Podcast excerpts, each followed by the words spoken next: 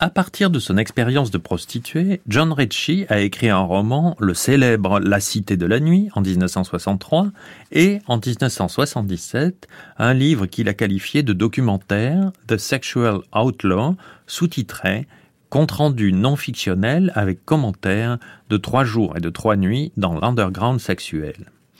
Ritchie est trop catégorisant pour être un grand romancier. Ces personnages sont des échantillons de plus grands ensembles plutôt que de véritables individualités.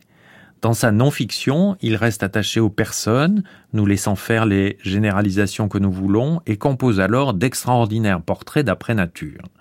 Lorsque dans son roman il oublie son idée essentialiste et qu'il écrit ce qu'il voit, il devient excellent, comme dans cette cité de la nuit, avec Miss Destiny. Cette drag queen affecte l'accent du Sud alors qu'elle vient de Pennsylvanie. Tout en elle est création. C'est le début des années 60. Ces filles étaient héroïques. Elles étaient tabassées par les flics, mais aussi par les clients qui se haïssaient de les consommer. Grande rousse à talons hauts d'à peu près 25 ans, elle sait mieux séduire que les femmes. Les drag queens sont désinhibées, dit Recci.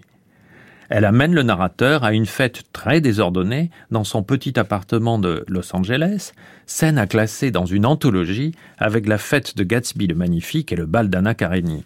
Miss Destiny est très pointilleuse sur le protocole, c'est bien normal pour une reine.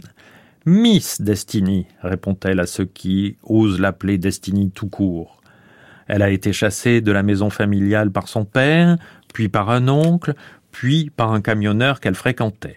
Une drag queen est toujours une œuvre d'art en train de se faire, du malheur combattu avec du rire. Un condensé du mot drag queen se trouve dans la réplique de Miss Destiny, un jour qu'elle a des ennuis avec la police. Je veux bien qu'on me coffre parce que je me fais passer pour un homme, mais pour une femme, vraiment. Lettrée et bonne lectrice, Miss Destiny cite Shakespeare. Quand, la nuit de la fête, le narrateur sait répondre à une question qu'elle lui a posée, elle est émue et s'exclame Marry me, please dear.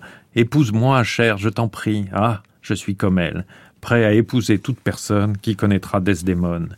Il est si difficile d'avoir un interlocuteur décent quand on aime la littérature.